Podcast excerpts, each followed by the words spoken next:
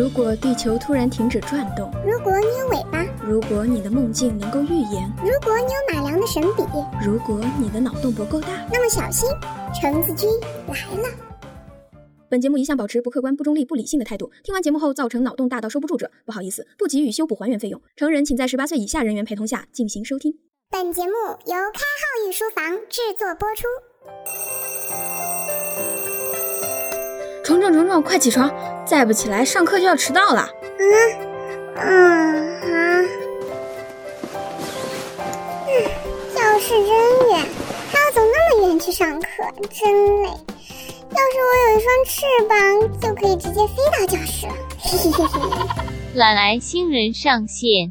从古至今，人们都对天空充满了向往。就比如中国古代神话中的神仙，基本上都是腾云驾雾，或是假借其他物体的力量，让自己飞上天空。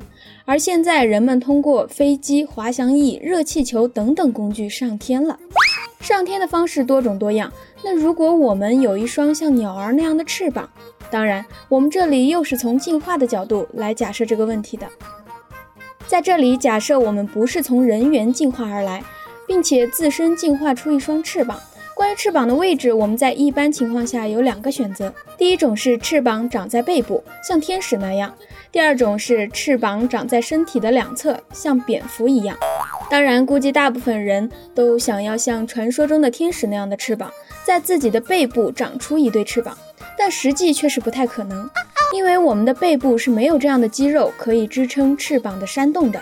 所以，我们还是现实一点，参考蝙蝠飞翔的方法。也就是前肢进化来的翅膀，这样背部和胸部的肌肉就可以带动翅膀上下运动了。虽然这意味着你要放弃手的大部分功能，毕竟鱼与熊掌不可兼得。好啦，现在你有了一双像天使一样的翅膀了，每个翅膀下面有一个小小的手，吃饭估计是不成问题了。那我们现在可以来看看这个翅膀到底有多大呢？在一篇叫做《为什么人类不能像鸟儿那样飞》的文章中，其中作者搜集了很多鸟的信息，把它们的体重和翼展宽度的平方标在图上，可以大致看出是一个线形平方关系。也就是说，鸟的体重和翼展的平方成正比。我们假设一个人的体重为七十公斤，那么翼展的宽度应该有大约六点七米。平均分给翅膀的话，一只翅膀大概三点三米长左右。以足够快的速度扇动这一对巨型翅膀，需要巨大的胸肌。我们的下半身为了飞翔，也会尽量减少重量。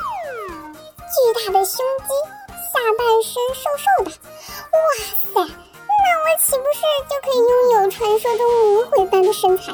哼，你等一下再歪歪了。一般来说，我们需要一米多厚的胸肌的支撑，才能扇动翅膀。到那时，我觉得“金刚芭比”这个词可能更适合你。除了壮硕的胸肌，我们的心肺功能也要很强大，才能支持我们长时间在高空飞行。在我们拥有翅膀之后，那么这个世界应该会多出不少新的行业。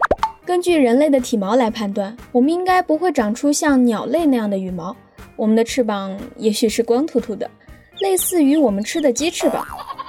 那么，人类为了保暖和美观，可能会给自己的翅膀穿上带有羽毛的衣服，也可能是其他质地的翅膀衣物。当然，翅膀的衣物必须要轻薄，尽量不要再给飞行增加负担。在翅膀出现后，将会出现一些对翅膀进行护理、修复、装饰的职业。当然，我们自己也要学会飞行，所以在学校中，飞行将会成为一门必不可少的课程，就像说话一样。我们将从小加强对翅膀的力量训练。并且对于体质的要求会更加严格。这个意思就是，小胖胖们要注意控制体型啦，不然就算你有一对美丽的翅膀，你也飞不起来啊！老天爷啊，你真是一点活路都不给我们这些胖虫虫留啊！人类多了一双翅膀，我们的奥运会则会增加一项飞行比赛啦。对对对，不仅是飞行比赛呢，也可以开展像《哈利波特》里面魁地奇比赛呢。嗯，有道理。虫虫加油减肥呢，下一个虫虫界的哈利波特就是你了。你又戳人家痛处。在我们拥有翅膀之后，我们的日常出行基本就靠它了。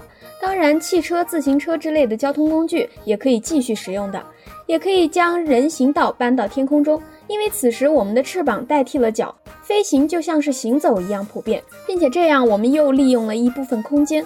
当然，空中也可能出现交通堵塞的问题，所以空中也会设立空间站台，供空中交通警察使用。基本的设施我们可以参考地面的交通方式设置。这里我们还需要考虑的是飞行高度的问题。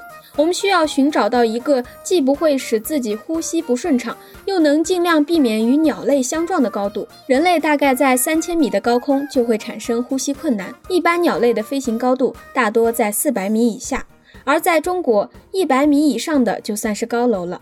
因此，我们选择的高度可以在四百五十米以上，三千米以下，但是着实没有必要飞到那样的高度，五百米到一千米差不多就够用了。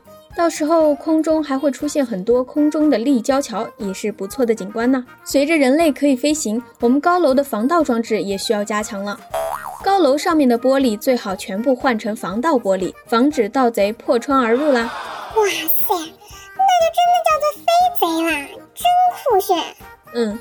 你先减肥，能飞得起来再说吧。开玩笑，橙子，请你让开一下，你压到我隐形的翅膀了。